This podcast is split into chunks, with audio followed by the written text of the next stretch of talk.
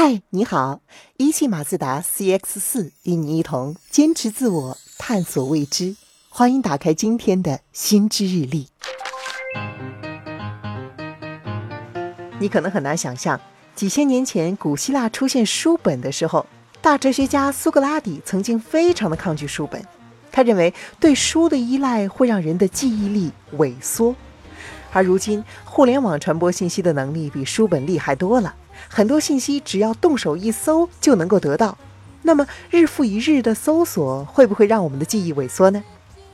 哥伦比亚大学的专家们曾经专门研究过这个问题。他们做了一个实验，让接受测试的人往电脑中随意地输入一些文字，在他们输入文字之前，其中一半的人被告知你输入的文字会被电脑自动保存，而另一半人则被告知你输入的文字会被电脑自动删除。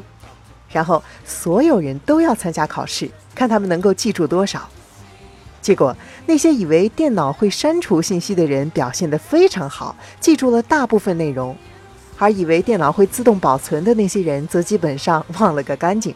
也就是说，如果人们觉得电脑可以替他们记忆，他们就变得懒惰起来，不愿意自己去记忆了。这个实验还有续集，还是告诉一半的人输入的文字会被电脑删除。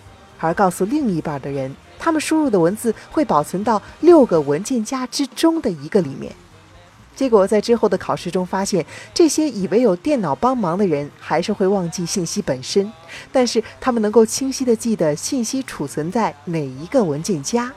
也就是说，他们立刻将注意力转向了如何找到信息，并牢牢记住找到信息的途径，而对信息本身则不怎么关注了。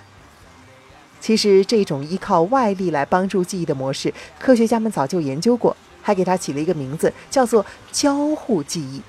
意思是说，人们会把需要记住的信息分给别人，让别人帮忙记，在有需要的时候呢，再去问那个人。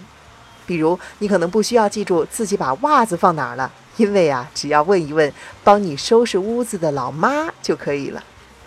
而在互联网时代，网络就起到了和你妈妈一样的作用。帮你保管信息，那么习惯了把信息交给网络来保管之后，我们的记忆力会不会变差呢？哥伦比亚大学的这个实验结论是，我们的记忆能力其实并没有改变，只是需要记忆的内容改变了。以前人们要记住信息本身，现在人们更喜欢记住找到信息的方式。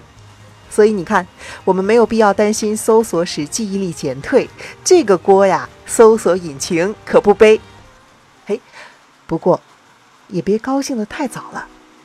虽然搜索引擎没有损伤记忆力，但是可能会造成另外一个隐患。这个隐患呢，叫做证实性偏见。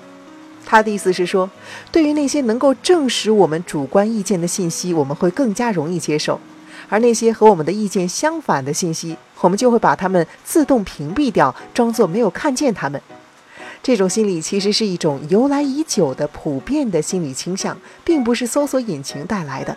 但是搜索引擎会使这个倾向严重化，这是因为搜索引擎提供的信息量太大太大了。在同一个问题的搜索结果列表页里，你总能够看到各种说法，甚至是完全相反的说法。这样一来，你总是能够从这许许多多的信息中选出能够验证你已有观点的信息，然后告诉自己说：“看，搜索引擎又又又一次支持了我的见解，可见我的想法是多么正确呀！”从这个意义上来说呢，搜索虽然不会损害记忆力，但有可能会加重我们的偏见。不过，既然知道了这一点，我们就更有力量去避免坏情况的发生。下一次你问搜索引擎问题的时候，记住今天我们说的。好了，就说到这里。祝你的搜索啊越来越智能。我是楚笑，你平时最常用的搜索引擎是什么呢？欢迎在评论区给我留言。明天见。